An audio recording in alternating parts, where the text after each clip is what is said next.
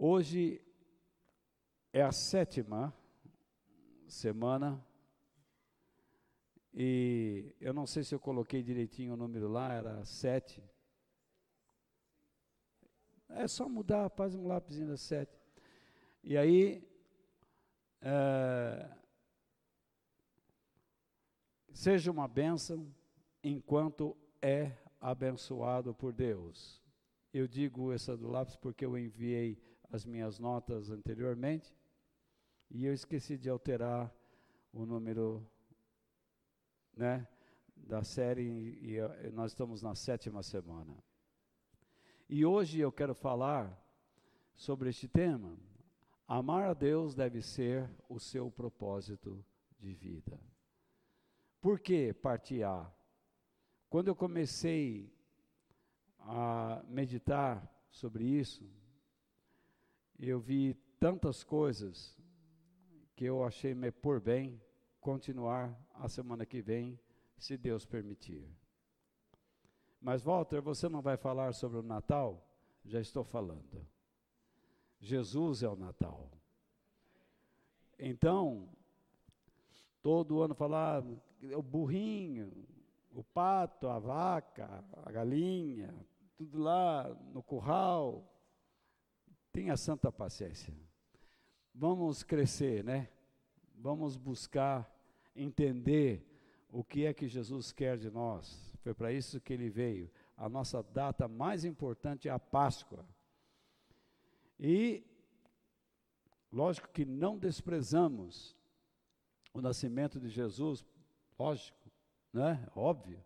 Mas ele nunca nasceu em dezembro, porque dezembro ninguém anda ou ninguém andava nas terras devido à neve não tinha ovelhinha pastando, pastores no campo, né? Na verdade, Jesus nasceu lá perto de março, abril, coisa assim. Tudo bem, não vamos também criar caso com datas. Vamos aproveitar e reunir, nos reunir com a família e tratar de coisas boas. Então, O nosso texto continua sendo o mesmo, porque é nele que estão os princípios que eu tenho meditado com vocês em Gênesis capítulo 12, versículos 1 ao 2. Mas antes não poderia deixar de agradecer ao Fausto, que na terça-feira me substituiu aqui com uma palavra extraordinária.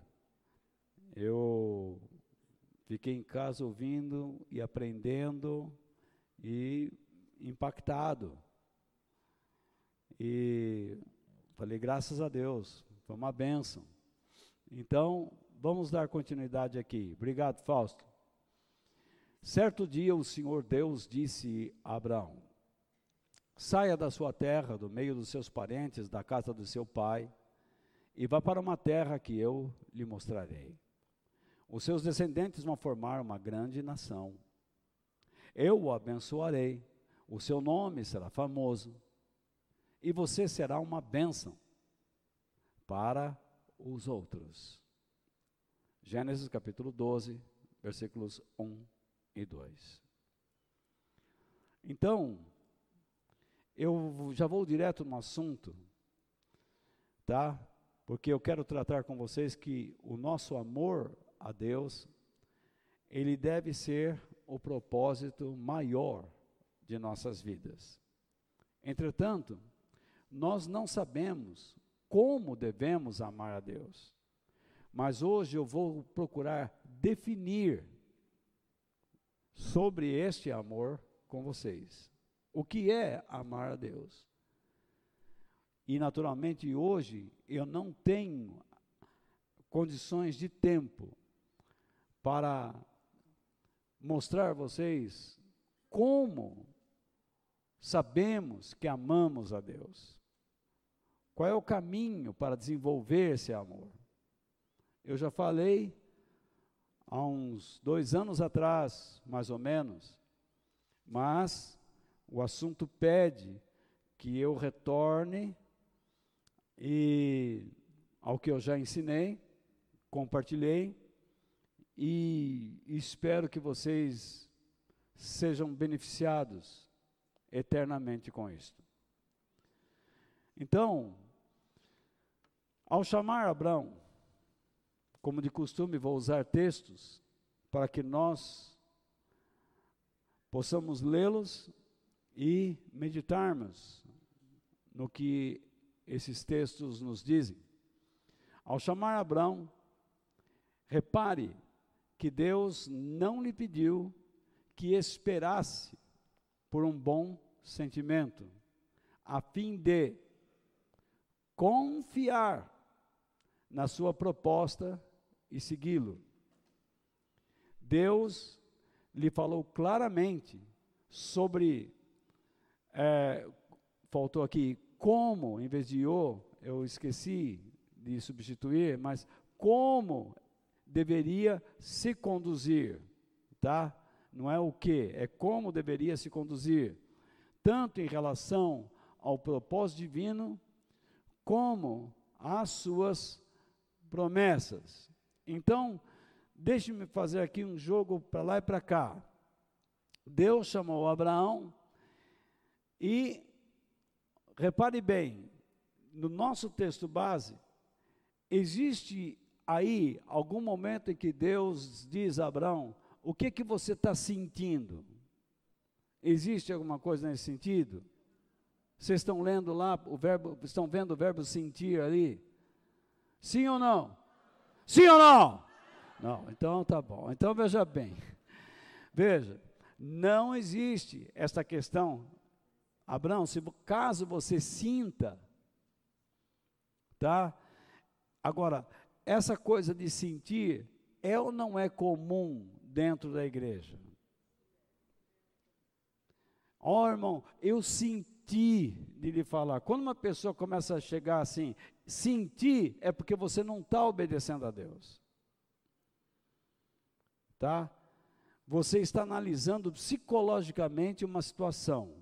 Você está sendo verdadeiro. Mas não ponha Deus na conversa, porque 90% dos casos, quando de, pessoas nos dizem, eu estou sentindo, essas pessoas vão agir incorretamente. Nós não fomos chamados para obedecer a Deus tendo sentimentos como base. Nós obedecemos a Deus com base nas informações que recebemos dele. Portanto, veja só, Abraão, ao obedecer, ao obedecer a Deus, ele não o obedeceu porque sentiu algo, mas porque recebeu informações, propostas. É aquilo que eu faço todos os domingos, terças, é aquilo que é feito nos grupos pequenos e aquilo que é feito em nossas conversas, em nossos relacionamentos. São propostas. Deus nos diz isto. Então eu não preciso sentir, eu preciso fazer. Eu preciso confiar na proposta de Deus e segui-lo. Naturalmente que eu não posso confiar em Deus sem a ajuda dele mesmo, o Espírito Santo. Porém, o Espírito Santo jamais vai provocar uma sensação, um sentimento dentro de nós para obedecermos a Deus. Ele não age dessa maneira. Jesus mesmo ensinou: o Espírito de Deus os fará lembrar e lembrar é inteligência. Lembrar significa que você vai recordar propostas, ensinamentos adquiridos. Então, se você é uma pessoa que não presta atenção, que não se preocupa em aprender, você é uma pessoa vulnerável, porque você sempre irá agir por meio de sentimentos e emoções. Algumas pessoas vão à igreja dizendo assim: ai, hoje eu, eu quero estar na igreja. Mas quando vem aqui, dorme. Quando vem aqui, fica olhando para as moças. Ou para os moços. Ou para cima. Ou para a unha encravada do pé. Então, você sente de vir, isto é um, uma ação psicológica. Porque a obediência exige mais. Vai além do sentir, do sentimento. E disso que nós temos que tratar. Então, entendamos lá no verso qual era a proposta de Deus para Abraão? Primeiro, quando Deus diz saia, ele não disse, se você sentia, Abraão, se você sentia aquela emoção, aquele fogo queimando. Não, Deus diz, Abraão, estou falando com você, imagine que experiência. Saiba que Abraão vivia numa cultura onde se consultava mortos, onde pessoas diziam receber espíritos de deuses e falar por meio de deuses, ser instrumento, ser a voz de deuses. Era uma confusão. Não se esqueça que o lugar onde Abraão vivia chamava-se Ur, e Ur ficava na Caldeia, região da Babilônia. Babilônia vem de Babel. E Babel significa confusão. Então Abraão vivia numa cultura cheia de confusão.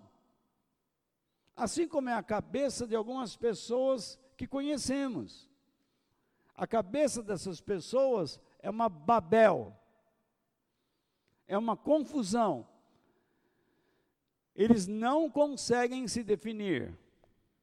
Imagine, no meio daquela confusão, mais uma voz. Mais uma voz.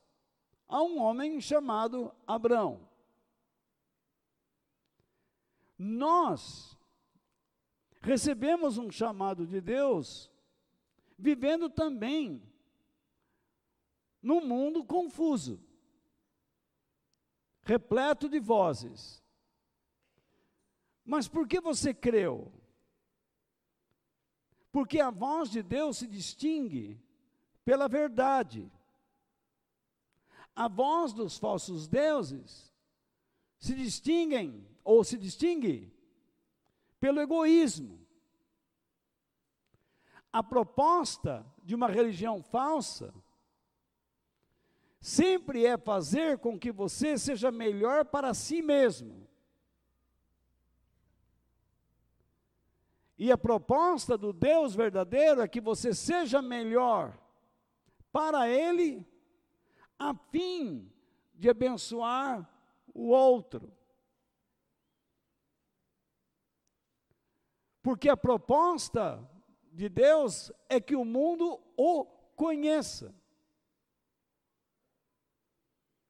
Quando, na verdade, a proposta das religiões falsas é que o mundo conheça suas placas denominacionais.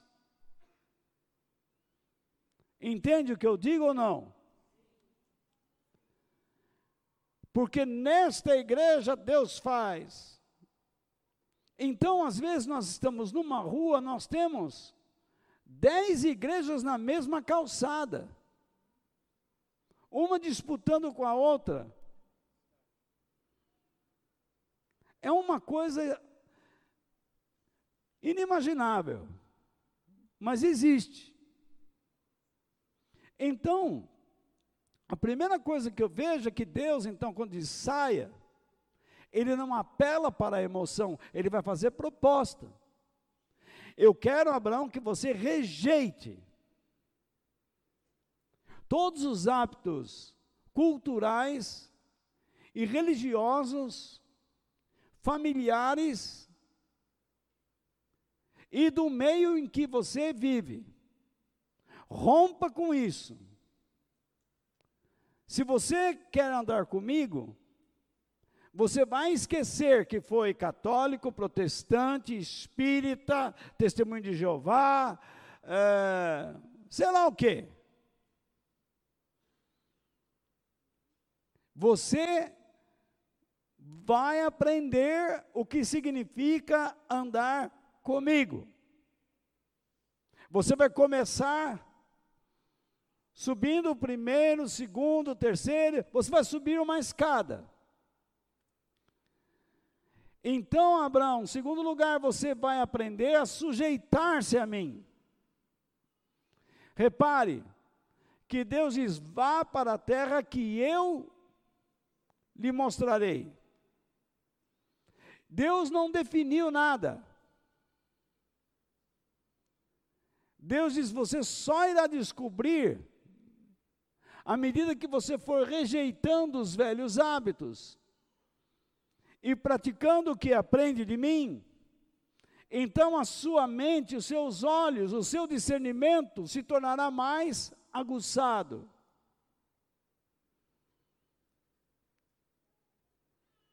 Você pode ficar aqui um mês aqui dentro, com alguém ensinando a Bíblia para você. E então você sai daqui e diz: que maravilha que eu fiquei um mês ouvindo a palavra de Deus e orando. E quando você sai para o mundo, você não pratica o que aprendeu, você se torna mais idiota do que quando entrou aqui. Você pode subir numa montanha para orar. Vai um grupo de pessoas, vamos orar no monte. E quando você desce do monte, elas dizem: Você viu a experiência do vento? O chão brilhou, que é sempre o que acontece. Como que numa montanha não ventasse como se o chão não reluzisse de alguma maneira pela, pelo brilho dos astros nos céus, ou até mesmo pela porcentagem de fósforo na terra. Então, as pessoas descem das montanhas e continuam fofoqueiras não sabe ler um texto da Bíblia, não consegue prestar atenção em nada. É um verdadeiro estado de idiotice. E vou longe, senão esquizofrenia. Porque como é que você pode falar que ouve Deus, não obedece, não lê Bíblia e diz que conhece a voz dele. Jesus disse: As minhas ovelhas conhecem a minha voz e me seguem. Elas sabem o que eu digo, elas discernem o que eu digo e simplesmente me seguem. Você já viu uma ovelha no pasto para o pastor, ou um boi, uma vaca, para o boiadeiro, vamos aqui no Brasil, não é pouca ovelha, mas aqui tem muita vaca, muito boi. Então, a vaca, diz assim, boiadeiro, eu sinto de não, hoje, não vou dar leite não. Não tem conversa. É incrível como as vacas aprendem. O boiadeiro faz um barulho, elas vão se reunindo sozinhas e já vem caminhando. Aprende. Não tem nada de sentimento. Elas conhecem a voz. Então, neste texto, Deus pede: sujeite-se a mim. E agora, Deus, também neste texto, nos mostra o quê? Que Abraão deveria entender algo muito importante que ele seria um homem abençoado e ele deveria entender as razões divinas de abençoá-lo. Por que Deus irá me abençoar? Primeiro, para que ele formasse uma descendência, que seria um grande povo. Quando nós falamos de povo, o que, que é um povo? O povo brasileiro. O povo brasileiro está aqui na igreja, está fora da igreja, está na cadeia, está na prostituição, está lá nos ambientes do tráfico, do tráfico, tráfico, do tráfico, está lá ingerindo drogas. Esse é o povo. Mas dentro ou entre o povo existem cidadãos.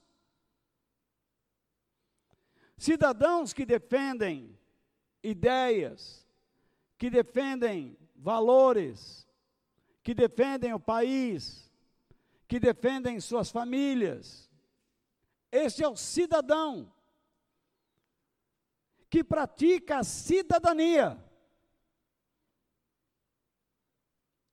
Então, o que é que Deus diz? Você vai formar um povo.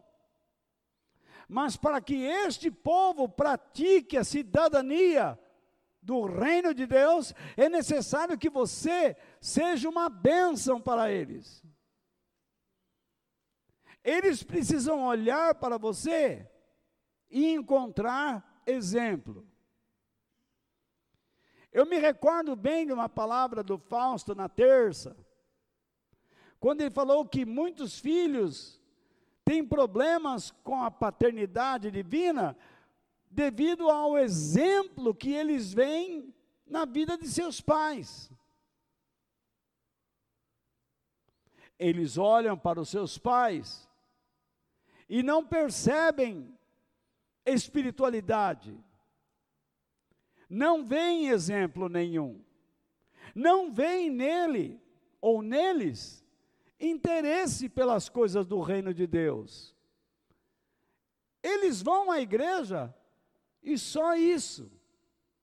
Eles não chamam a família para orarem juntos, para lerem um texto da Bíblia juntos. Mas para que ler a Bíblia? Eles não vão entender. Eles têm que aprender, pelo menos, a respeitar. Ainda que não entenda, porque eu estou falando essas coisas aqui e eu não duvido que há que há pessoas aqui que não estão entendendo nada que eu estou falando aqui há 15 minutos e essas pessoas já estão com vontade de sumir daqui. Sintam-se à vontade. Escafedam-se. Sem problema algum. Pode levantar, sair, sem nenhum problema. Continuaremos amigos. Mas é isso que acontece. Exemplos. Então você tem que entender porque Deus está te abençoando. Porque Deus está te abençoando como pai, como mãe, para que você seja uma bênção para sua esposa, seu marido e seu filho. E o filho é abençoado por Deus para que ele seja uma bênção aos seus pais, aos seus amigos, seus irmãos. Nós temos sido abençoados por Deus para que sejamos uma bênção na escola, no trabalho, com os amigos, parentes. Por quê? Nós somos a influência divina para formar cidadãos. Não simplesmente um povo. A razão de nós querermos uma igreja cheia não é simplesmente para termos um povo. Nós queremos que pessoas venham, sim, claro. Mas para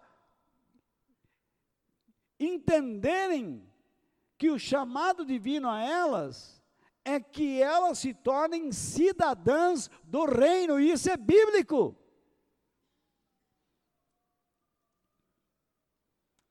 Pessoas que defenderão princípios, valores e os propósitos de Deus. Deu para entender?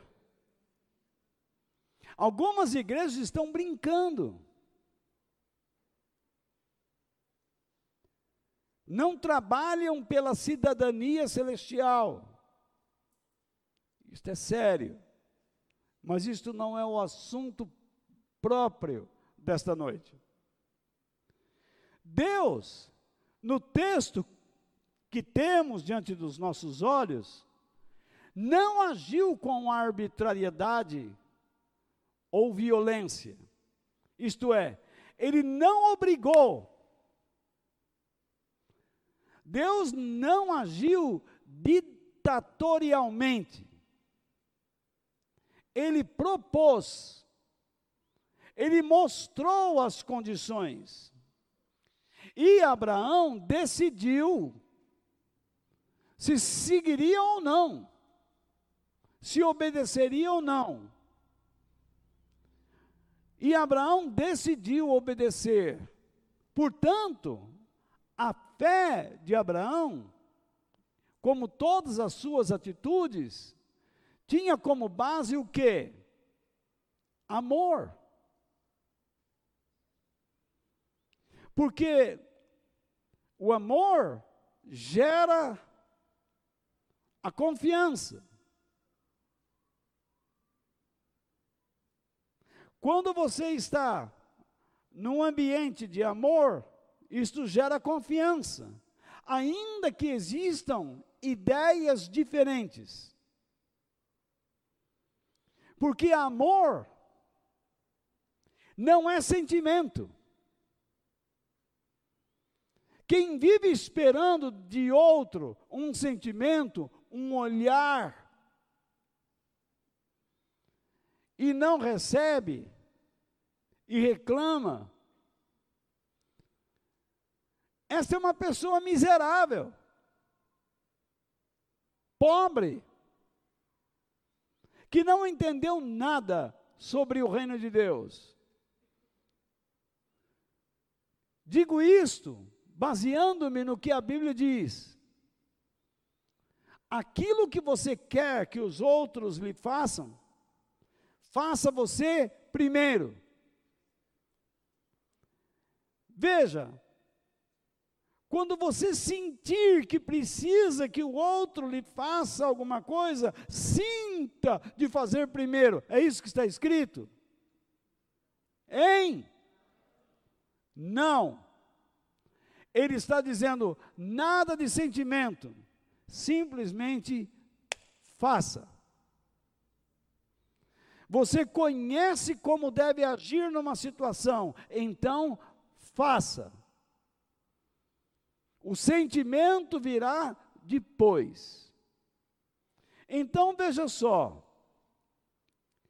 Quando o nosso relacionamento com Deus se baseia no amor que conhecemos dele, por ele ser verdadeiro, as suas propostas não escondem nada, não nos esconde nada dos seus propósitos.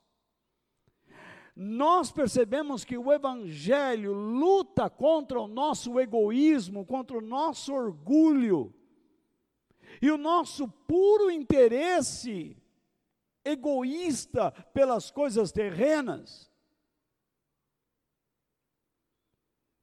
Porque há pessoas que só vivem para este mundo.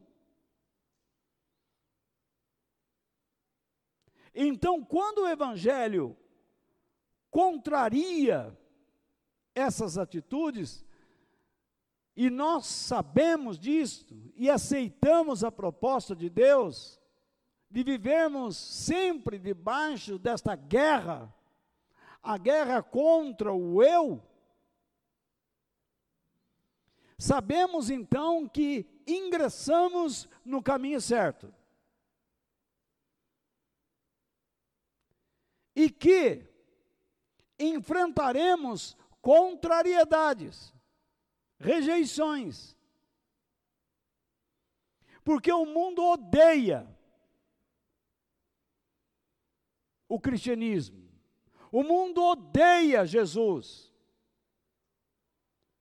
Porque o mundo não tem o Espírito Santo. Muitos religiosos cristãos falam do Espírito Santo, mas não o têm.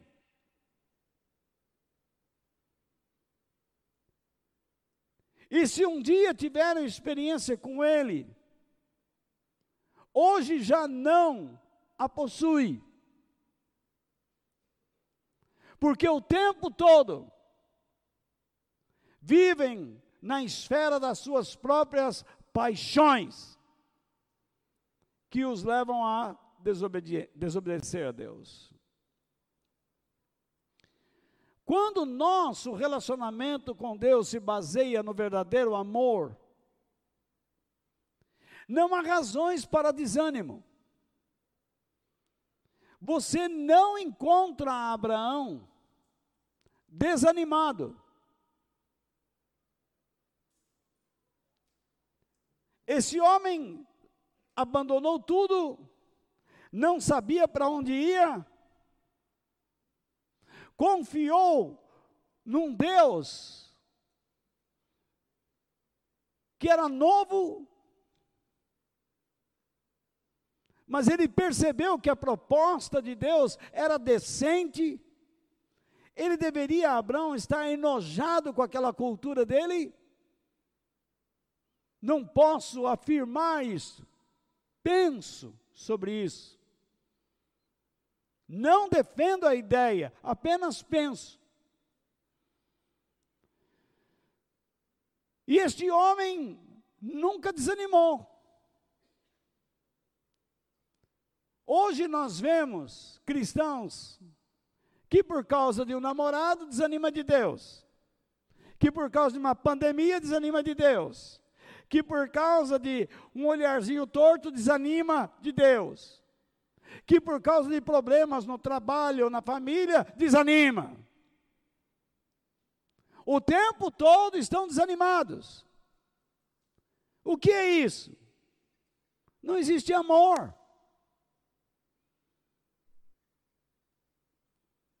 Porque a pessoa não sabe o que é amar.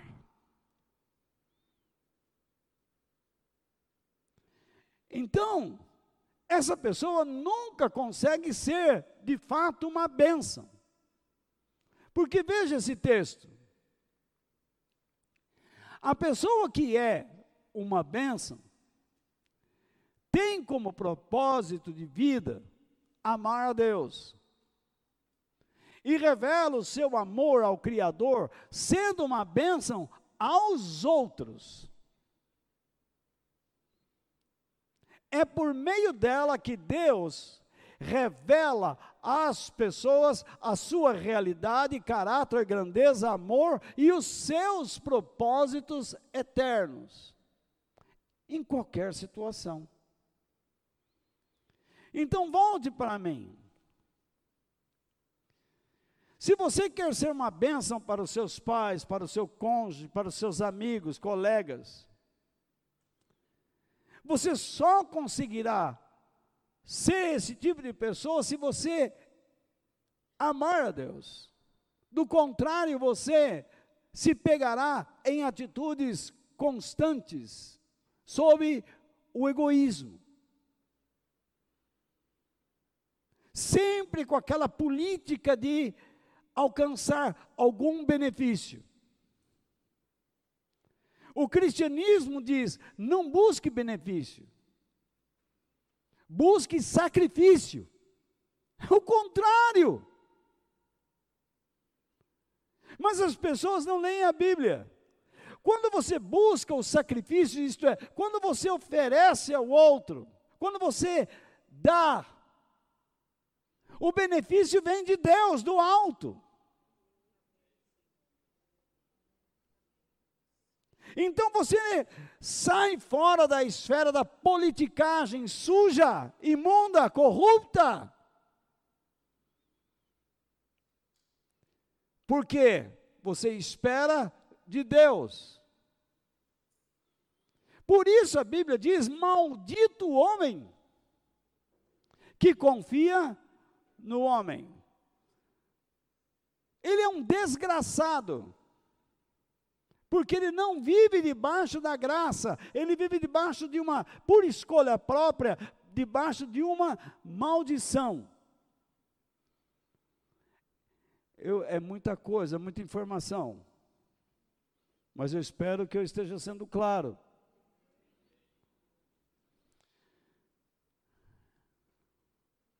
Então, essa pessoa, que é uma bênção,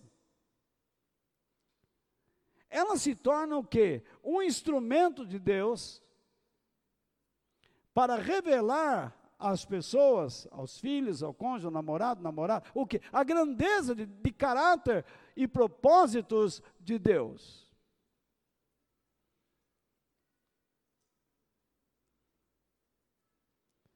Você quer avançar o sinal?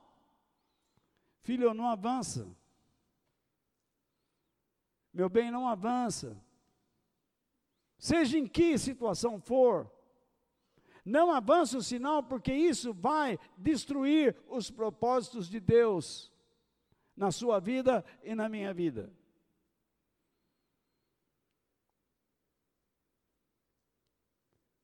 Alguns aqui nunca tiveram a oportunidade de aprender isso mas outros estão tendo agora. E, portanto, se sintam abençoados. Portanto, faça do amor a Deus o seu propósito de vida, a fim de ser uma bênção. O cristianismo ele só é efetivo. Cristianismo não tem nada a ver com catolicismo, evangélico, protestante, porque essa turma toda pode ter todos esses nomes aí, filosóficos. E não valer uma pitada de fumo.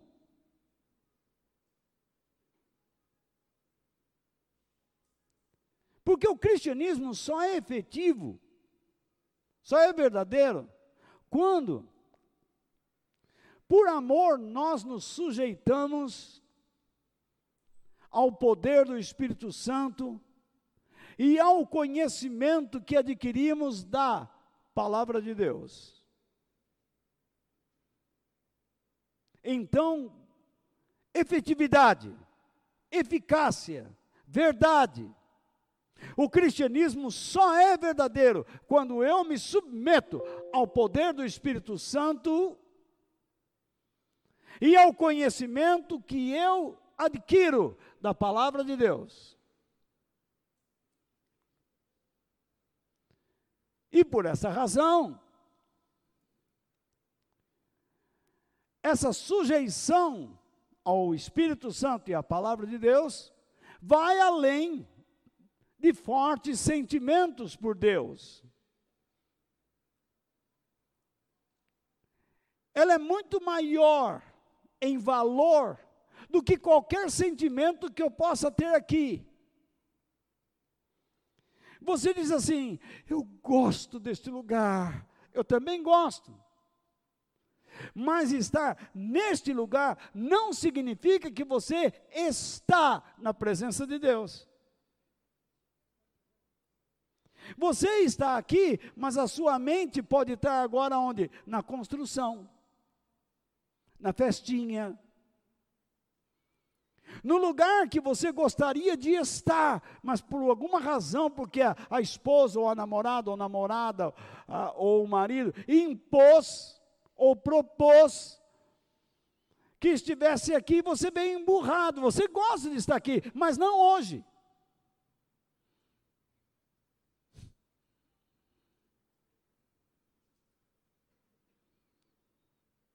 Então,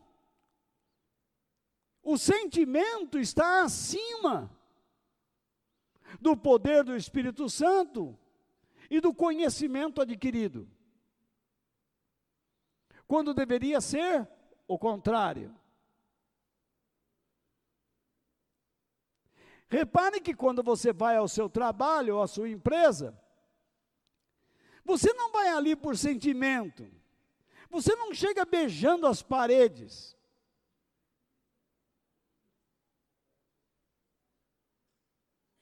Você não joga um tapete no chão e entra de joelhos. De tanto alegria e prazer. Você já chega com planos. E atento a tudo o que vai, vai ocorrer.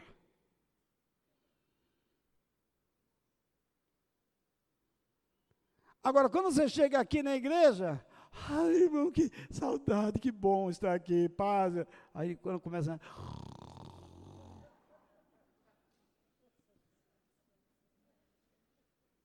Não existe uma luta. É sério o que eu estou falando.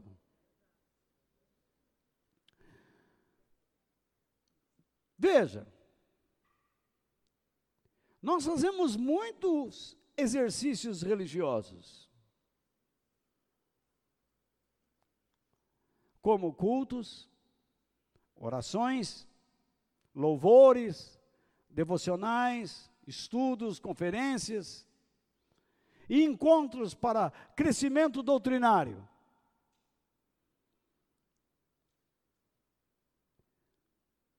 Em tudo isso que fazemos, Eu não diria que isso sejam coisas ruins. Mas se não existir amor, é como o quê? Deixe-me ver aqui se eu tenho alguma coisa aqui. Tem nada. É como um, um barulho. O que, que é? O que eu fiz aqui? Será que é palma? ou uma palmada?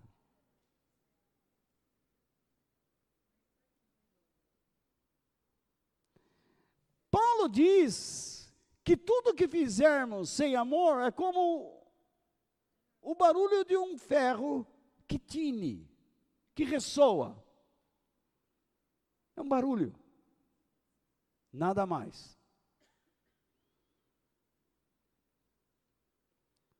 Louvores, orações, cultos. Cadê o amor? Então, eu não sei se eu coloquei esse texto aqui, coloquei. Essas práticas,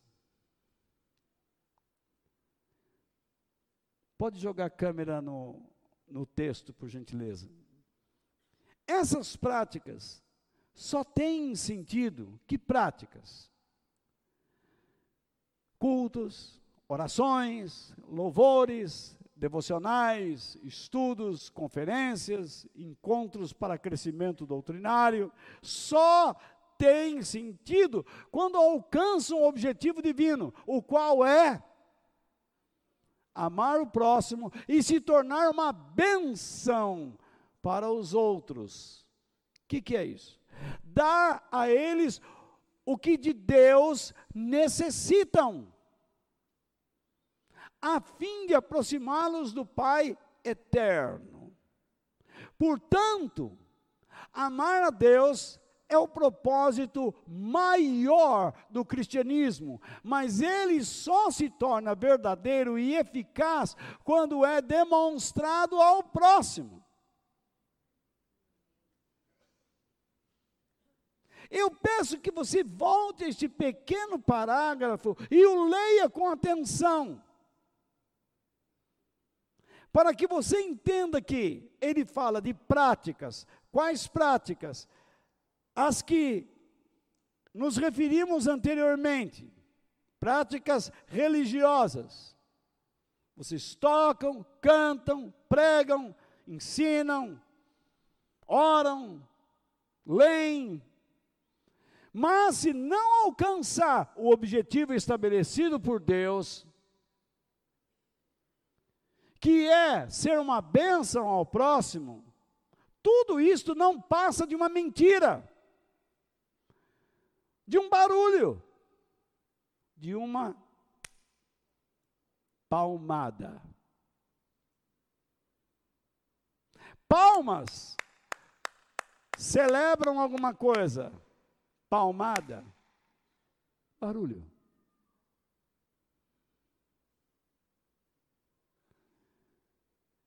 Então, amar a Deus deve ser o maior propósito da sua vida como cristão. E agora eu sou obrigado a voltar no texto que Jesus nos disse em Mateus 22, 37 ao 39, quando foi questionado sobre qual era o maior de todos os mandamentos. E Jesus disse: O maior de todos é: amarás ao Senhor teu Deus. Até aí, tudo ficou em paz.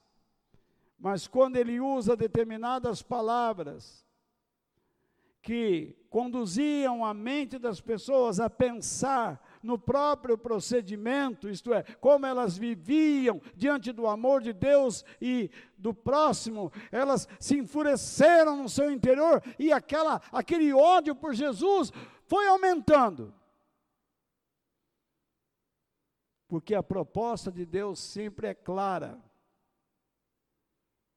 Então vejamos, Jesus respondeu: Ame o Senhor, ame Yahvé, aquele que sempre é.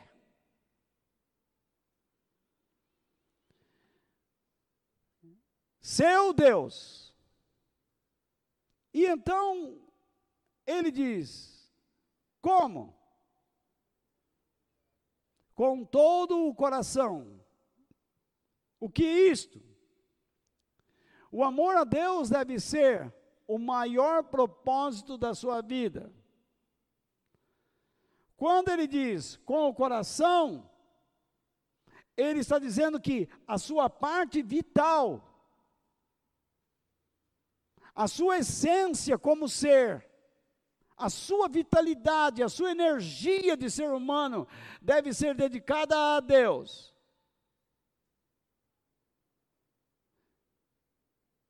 Não é dedicar a Deus, não é vir todo dia aqui, vir todo dia aqui e me importunar.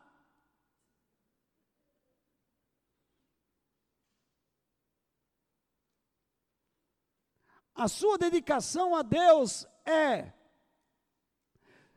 demonstrá-lo em todas as áreas da sua vida que ele é o primeiro. Que você o tem como prioridade. O seu amor por Deus deve ser a sua prioridade, o seu propósito maior de vida. Do contrário, tudo começa errado. E então ele diz o segundo: com toda a alma. Nós estamos definindo o amor, guarde isso, definindo. E na semana que vem, espero poder explicar a vocês como fazemos isto. Uma coisa é termos a definição, outra coisa é saber como aplicá-la. Então, com toda a alma significa com fortes desejos, vontade, sentimentos, paixão interior. Mas, Walter, você não diz que amor não é sentimento? Jesus está dizendo que é, sim. Depois de você tê-lo feito o maior propósito da vida, Deus, o que o Senhor quer que eu faça? Farei. Quando você começa a obedecer a Deus, vem o sentimento correto. É muito comum o rapaz chegar para a moça e dizer assim: Eu quero tanto me casar com você. Você é a princesa dos meus sonhos. E a moça. Aí ele fala assim: Sabe, já que nós vamos nos casar mesmo, que tal? Hum? E a moça, você jura que vai casar comigo? Mas é claro. Aí eles vão os finalmente. É o sentimento regendo uma construção. E com certeza isso vai dar problema.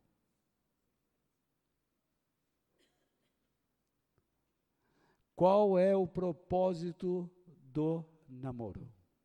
Qual é o propósito do noivado? Qual é o propósito de uma família?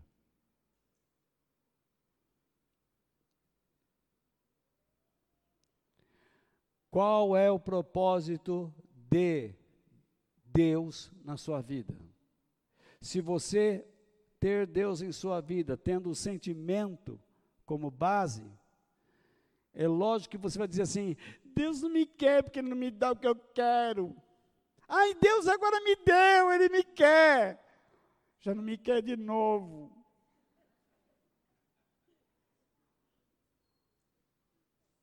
Nessa igreja, eu só alcanço uma coisa, naquela eu alcanço outra. Já viu isso?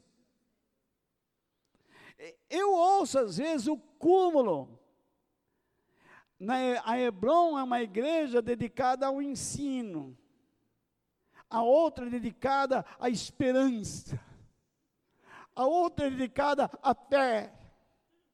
Mas ser burro assim, no meio dos infernos. Não é possível um negócio desse. Eu procuro aos domingos me reunir com vocês e ensinar, naturalmente, porque é a única oportunidade que tenho. Nos grupos pequenos, nós temos a oportunidade de orarmos por pessoas doentes, pessoas que estão com problemas, ajudá-las.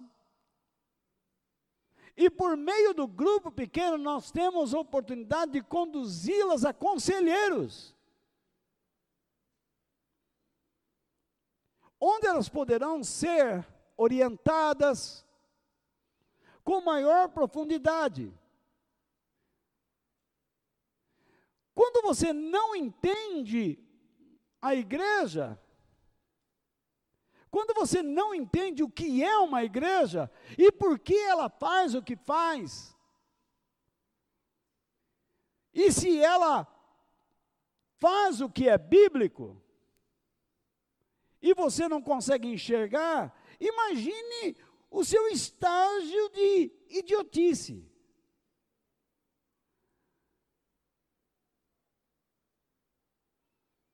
Imagine Deus escolhendo uma jumenta para falar com um idiota chamado Balaão.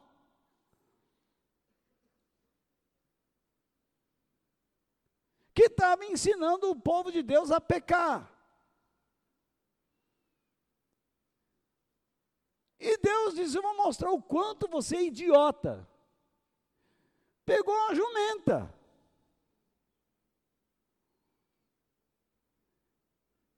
E de repente ele vê a jumenta articulando, falando. Ele não sabia que aquilo era uma teofania, um, uma ação de Deus. Ele ficou espantado. E não aprendeu.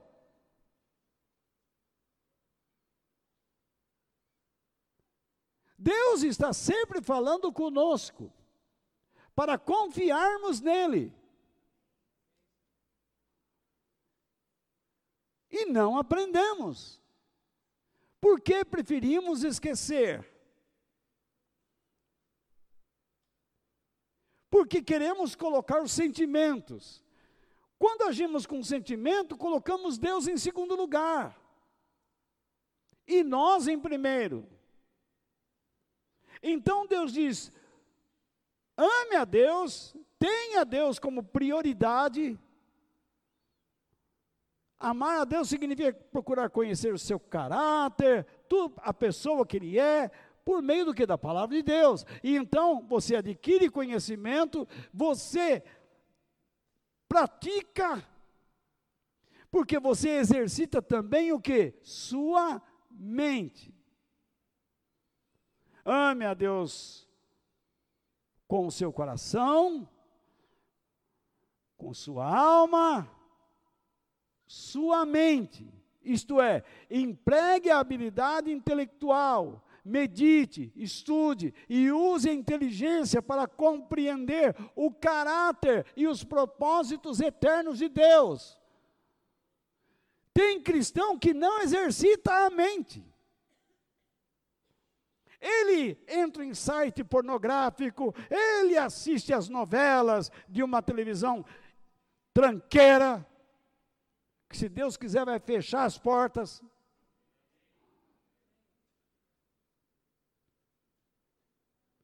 Lamento pelos funcionários.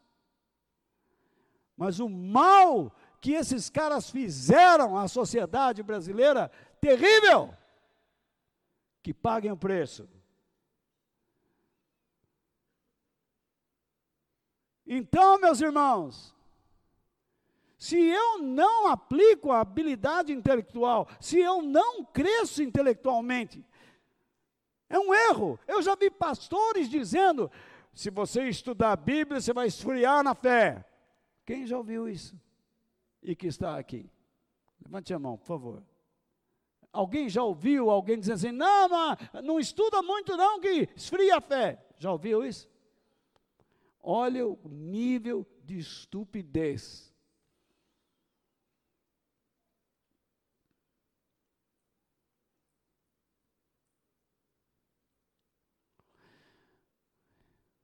Deus disse a Josué: medite dia e noite. A palavra meditar não é aquela.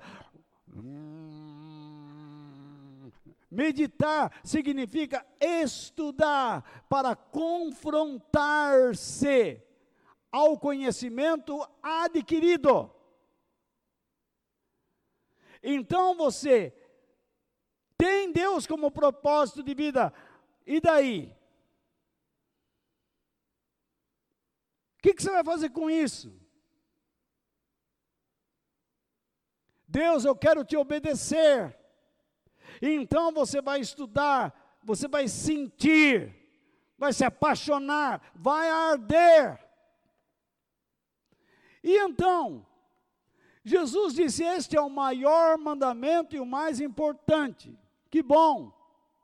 E o segundo, mais importante, é parecido com o primeiro. Que isso significa? Este mandamento é o que faz com que o amor a Deus se torne útil, importante e verdadeiro. se você não ser se você não for uma bênção para o próximo, para o outro, se você não age com os propósitos de Deus para com o outro, o seu amor por Deus é falso, mentiroso.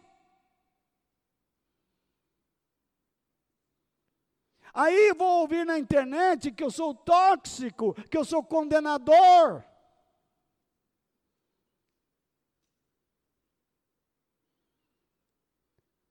Sou condenador por falar a verdade. Se você não levar seu filho a pensar primeiramente nas coisas do alto, tóxico é você.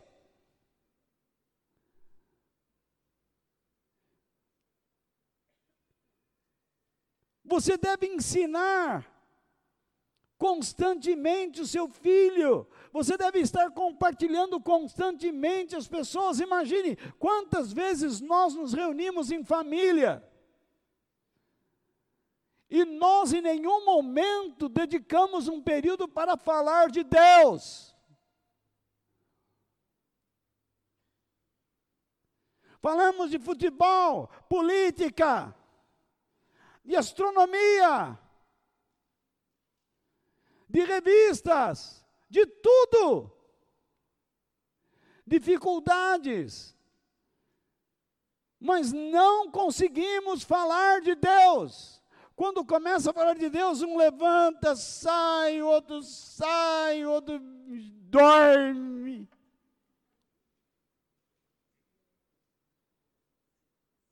Diga que eu estou errado. Nós somos o povo chamado cidadãos de Deus. E dele nós não conversamos. Acerca dele não conversamos. Fica aquela bebedeira. Um levanta a barriga, olha o tamanho do meu umbigo. Uma bobagem atrás da outra e achamos tudo bacana. Aquilo foi a peste dos infernos. Não se falou nada, não houve crescimento, não se passou a eternidade.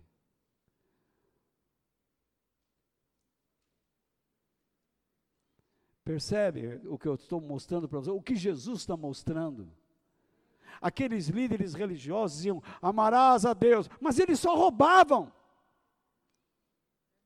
Eles roubavam as pessoas, eles não se preocupavam com as pessoas. O governo de Roma protegia os países para quê? Para sacar, para assaltar. Imagine você ter que trabalhar e dar todo o seu dinheiro para Roma e ver seu filho morrer de fome.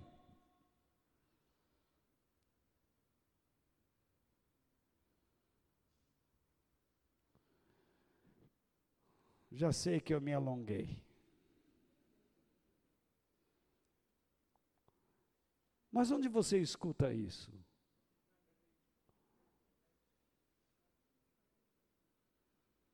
Eu estou tentando fazer com que vocês pensem comigo, com que vocês exercitem suas mentes. Por favor. Porque o, o Evangelho é o poder, é o poder. Poder do quê?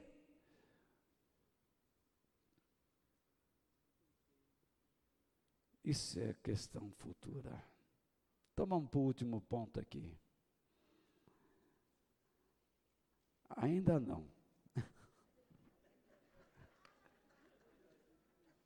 Eu já nem sei mais onde eu estou. Agora já me achei. Então veja só, eu como orador sou péssimo. Eu sou mais coração do que orador.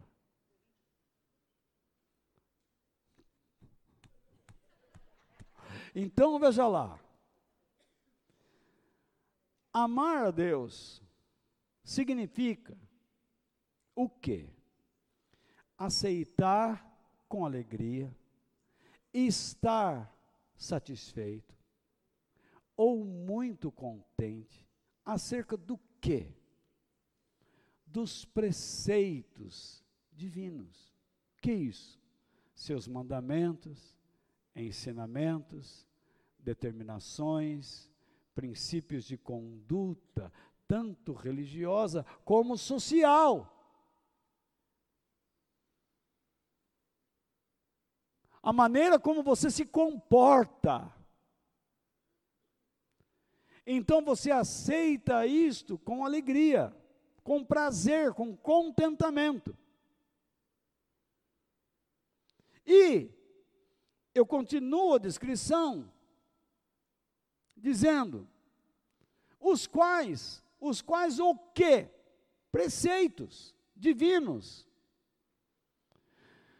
se expressam por meio dos seus pensamentos, seus, maiúsculo S, Deus, pensamentos de Deus, palavras, sentimentos, ações e propósitos na palavra de Deus.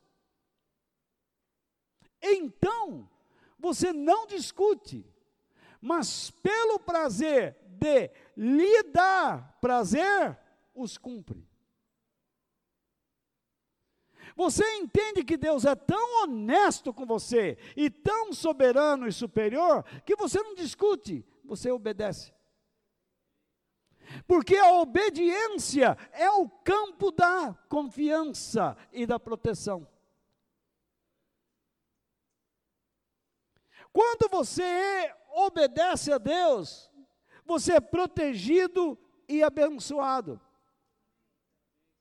Mas quando você é desobediente, você se esconde por ser hipócrita. Você é mentiroso. E Deus não quer que você seja assim. E o pior de tudo é que seus filhos percebem isso. E eles vão acabar se dirigindo a Deus pelo modo que se dirige a você.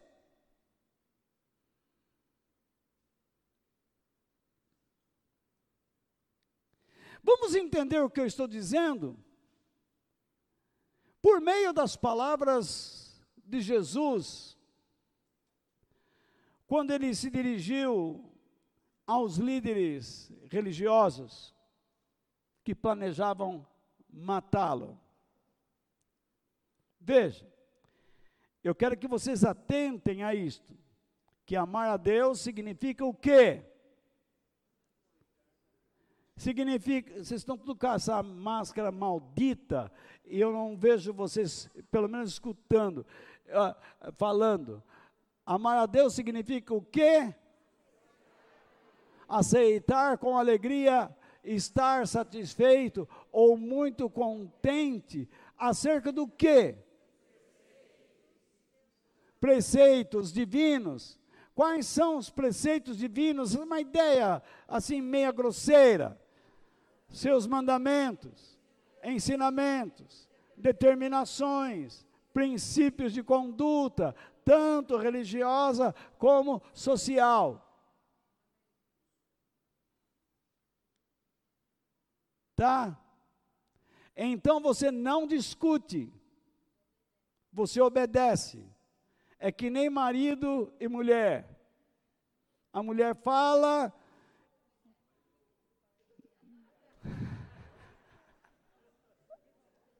ouve e obedece. Então, veja lá, e o pior de tudo que eu conheci homens que eram capazes de enfrentar cinco na rua.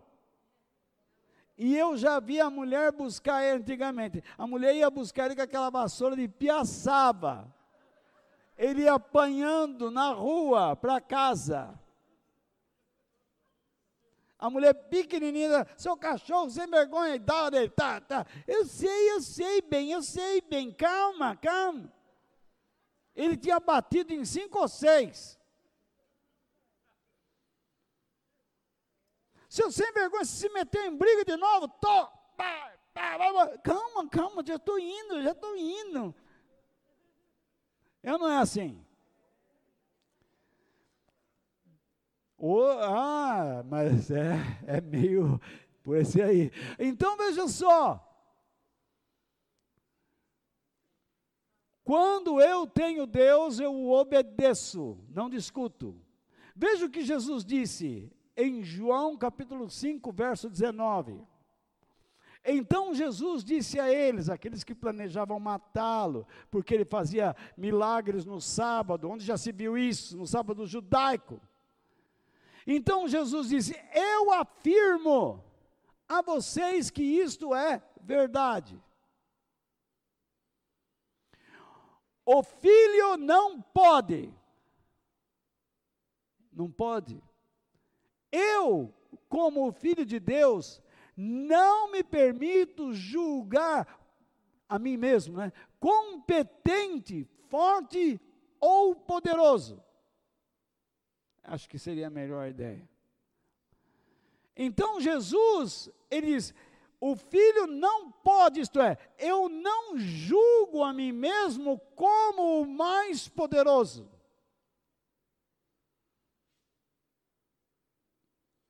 Quando eu sei de Deus alguma coisa, eu não entro em questionamento. Se Deus diz, ame os seus inimigos, eu não vou ficar discutindo por quê, mas eu vou discutir como faço isso.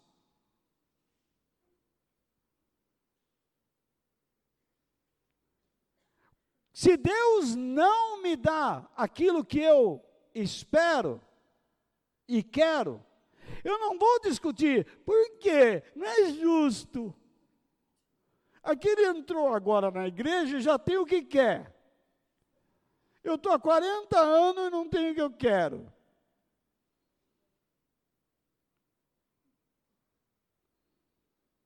Ele não discute.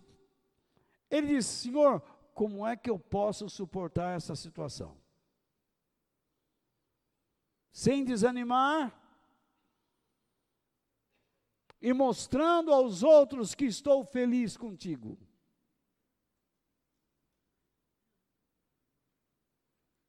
Isso é amor, não é sentimento. O cristianismo está errado. Ponto final. Está tudo errado. Fica lá aquela dancinha. Vamos lá agora. Ai, uh, uh, Jesus, uh, aleluia, Jesus me ama. É que vocês não estão me vendo aqui.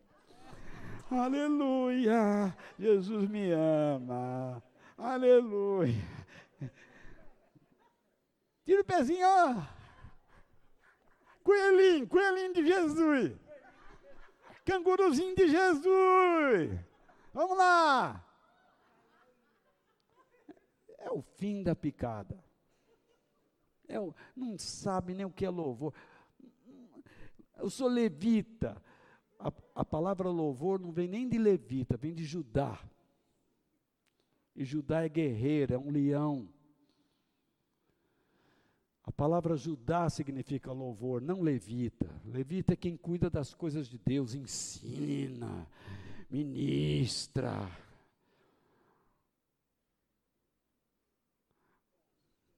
Hoje os levitas querem ser profissionais, ganhar para louvar a Deus.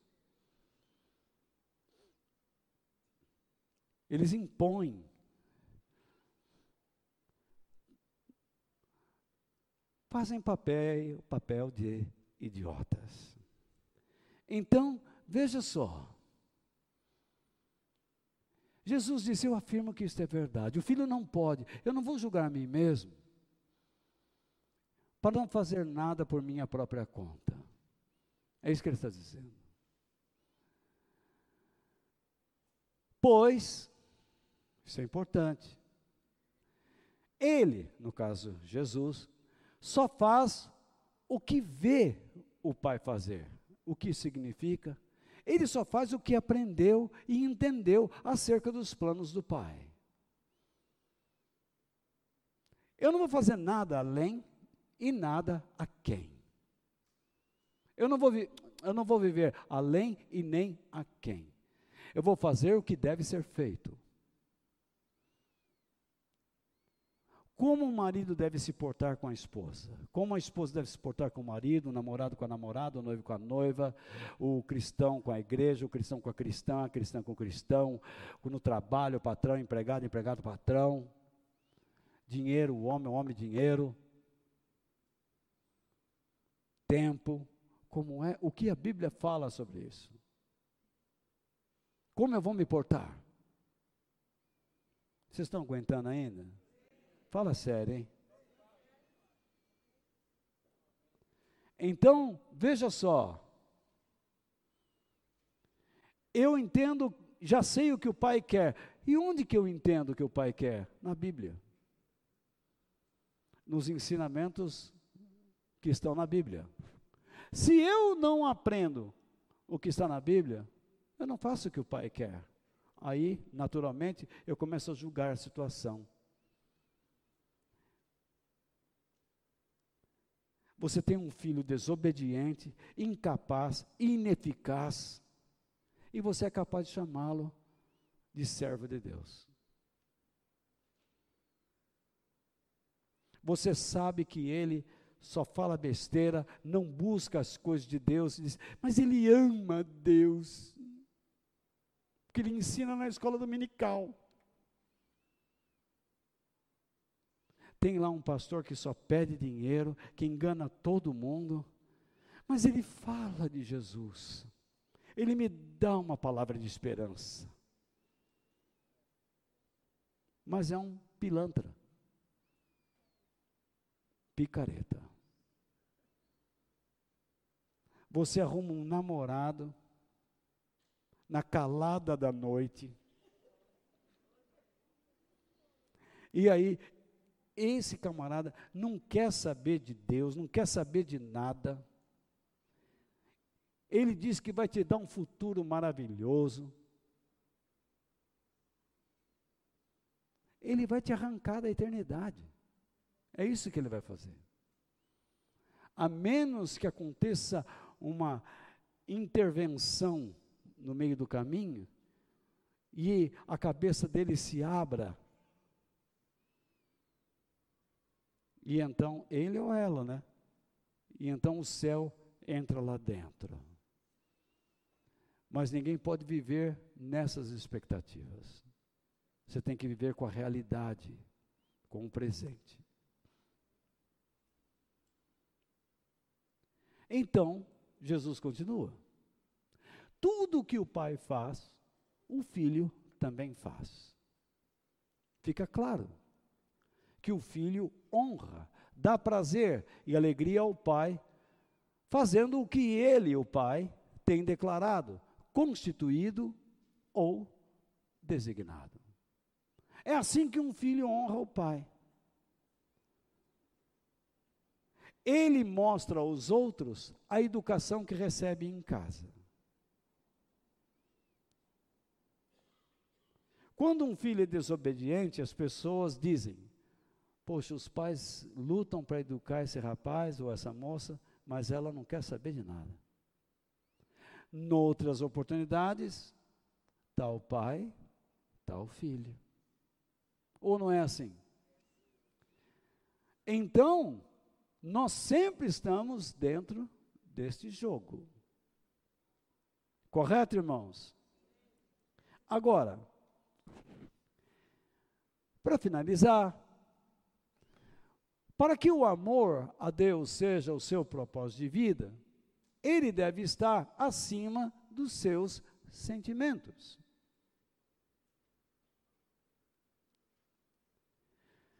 O próprio Jesus nunca esperou nenhuma emoção ou sentimento.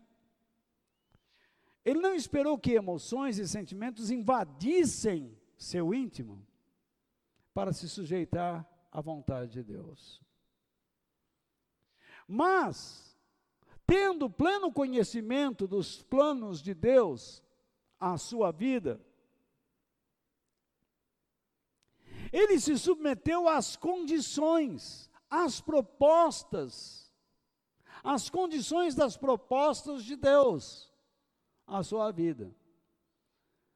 Por exemplo, você aceita, quem que aceita Jesus hoje? Levanta a mão.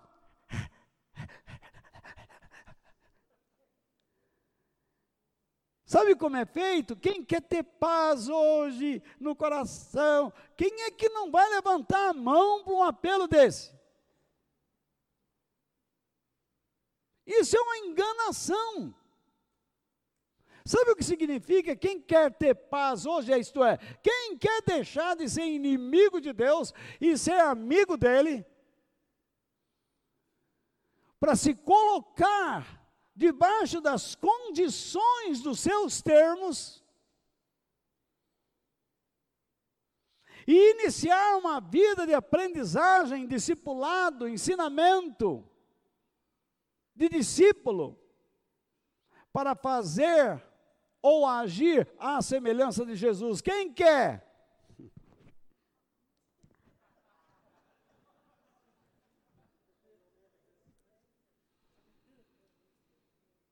Nem eu.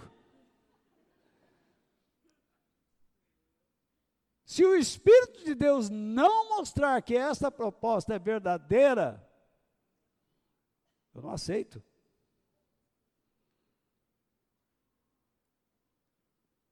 Muito bem. Jesus nos dá o exemplo. E eu vou usar mais um texto para mostrar a vocês que eu estou falando é a verdade. Está lá em Mateus capítulo 26, versículos 37 ao 39. Ih, faltou um texto aí. De novo eu estou fora do contexto. É que eu estou preocupado, que eu já falei demais, eu fico me perdendo aqui. Mas tudo bem. Então vamos ler um texto antes de ler o texto da Bíblia, que é, é o texto que eu quero vir depois desse texto para não gerar nenhum pretexto. Então veja lá. Veja bem. Amar a Deus, segundo a definição que vimos, não envolve sentimentos e emoções. Mas eles, eles quem? Sentimentos e emoções são construídos a partir dela. Dela o quê? Definição. Tá? Da definição do que é amar a Deus. Pois o próprio Senhor Jesus coloca a paixão interior após o mandamento de amar Deus, ou seja, ame-o com toda a alma, Tá bom? Qual é o maior mandamento? Amar a Deus. Tá? Aí depois é que vem o sentimento. Você tem como prioridade, você sabe o caminho que deve seguir. Deus, eu já decidi que vou agir desta maneira. Então Deus te dá todo o prazer, toda a coragem, toda a força, toda a capacidade para você agir.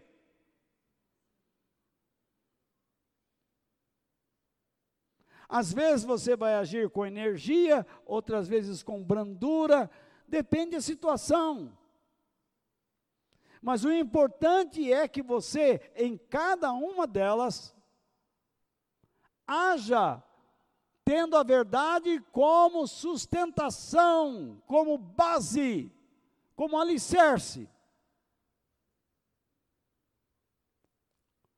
Então, agora sim, vamos ao texto que antecedeu a este texto, mas que deveria vir posteriormente ao texto e que agora finalmente chegamos ao texto.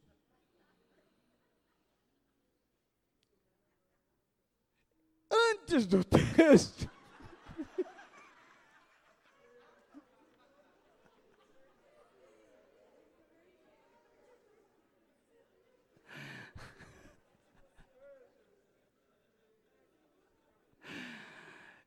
Então, então o que? Quando você o ama com toda a alma, você submete toda a sua área psicológica,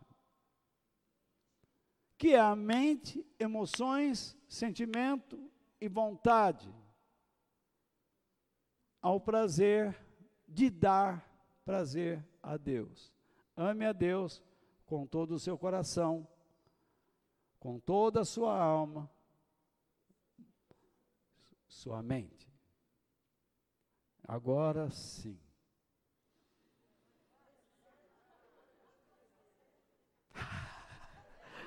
Então, veja lá.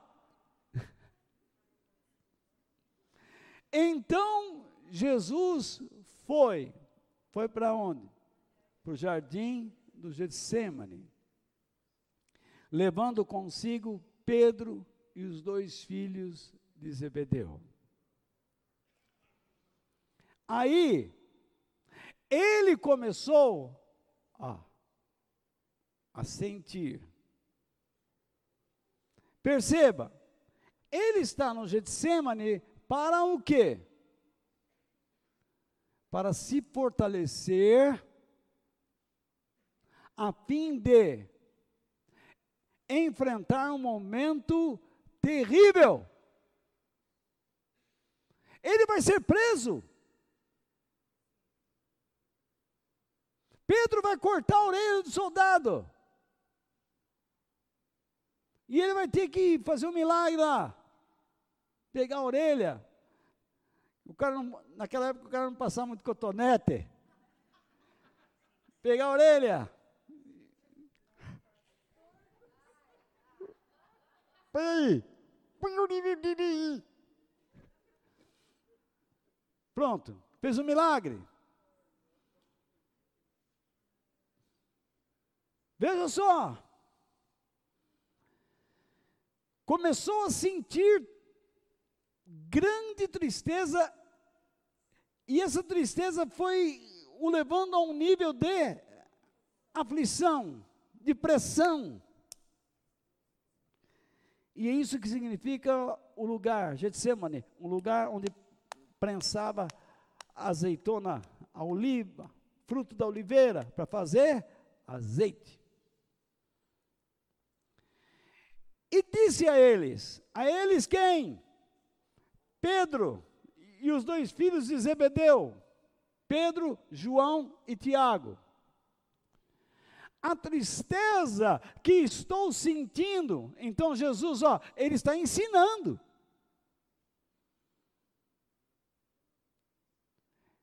Ele vai mostrar que a tristeza não pode estar à frente do propósito de Deus.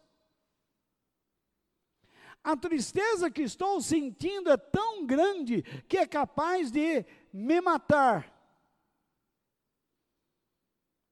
Fiquem vigiando comigo. O que, que eles fizeram? Dormir. Tá.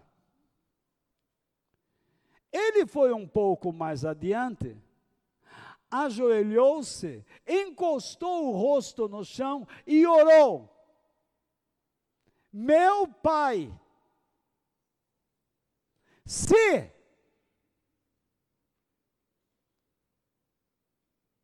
é possível, afasta de mim este cálice de sofrimento. Vamos dar uma parada aqui. Deus não irá puni-lo porque em algum momento você está sentindo a tristeza e a descarrega diante dele. Mas Deus espera que você seja lúcido. Que você não resolverá nenhum problema da sua vida aplicando fugas.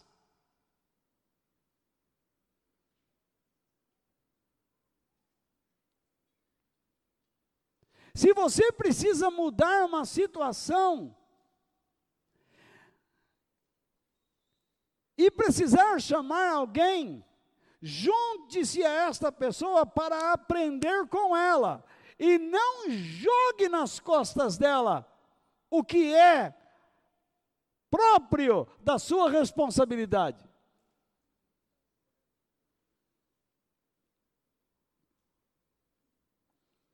Se você tem que resolver algo, você tem que resolver, você tem que enfrentar.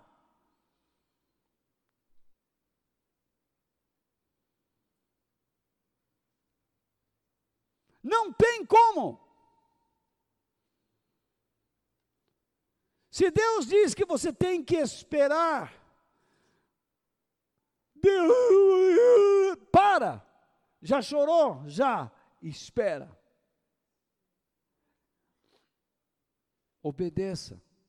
Entre no campo da obediência e você será protegido e beneficiado. É isso que o cristianismo ensina. E é isso que os cristãos da atualidade não querem. O que eles querem é, Deus vai fazer uma corrente para que saia tudo esse, esses problemas da minha vida e eu receba as tuas bênçãos. Loucura, idiotice, estupidez. Então vamos voltar ao texto. Se possível, afasta de mim este cálice. Porém, mas que não seja feito o que eu quero, o que o meu sentimento quer, o que a minha natureza humana quer, mas o que tu queres.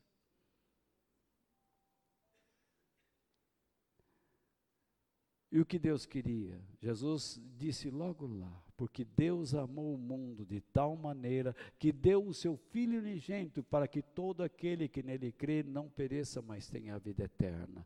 E ele citou naquele texto que, assim como Moisés levantou a serpente no deserto, importa que o Filho do homem seja levantado para que todo aquele que nele crê não pereça, mas tenha vida eterna. Quando Moisés fez uma serpente e levantou no deserto, e, e, porque o povo era desobediente a Deus e foi picado por serpentes venenosas, quando a serpente foi levantada, o povo todo não foi curado, somente aquele que olhava para a serpente, que cria, que acreditava. O fato de Jesus ter dito que vai salvar o mundo não significa que todos vão ser salvos, mas somente aqueles que o amam. Do modo como foi dito. Jesus amou a Deus e sofreu. Você vai amar a Deus e vai sofrer. Jesus sofreu pelos nossos pecados e maldades. Quando você ama a Deus, você vai sofrer por alguém. Você vai dar o reino de Deus a uma pessoa porque você sofre por ela. Você sente a miséria na vida dela. Mas isso eu vou explicar a semana que vem, se vocês tiverem coragem de voltarem aqui.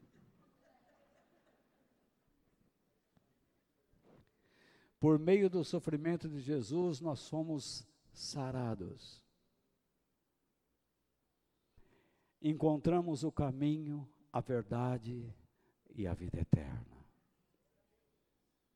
E se você apenas leva sopa para quem está debaixo da ponte, mas não leva o caminho, a verdade a vida eterna, você não está fazendo nada apenas um trabalho social muito bonito, mas para o reino de Deus sem valor algum. Se você vestir uma camisa, se você der uma camisa a alguém que não tem, simplesmente tó, esperando alguma reação da pessoa, você não fez nada. Mas quando você faz algo por alguém, seja pelo filho, cônjuge, amigo, colega,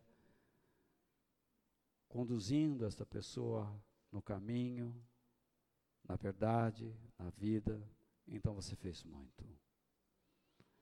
O fato é, o amor de Deus deve ser a prioridade, o propósito de nossas vidas. Mas como nós o amamos, deixemos para outra oportunidade. Eu espero que Deus tenha usado a minha vida para trazer alertas, que seus olhos se abram e que você possa ter enxergado alguma coisa muito especial nesta noite. Que Deus nos abençoe em nome de Jesus. Amém.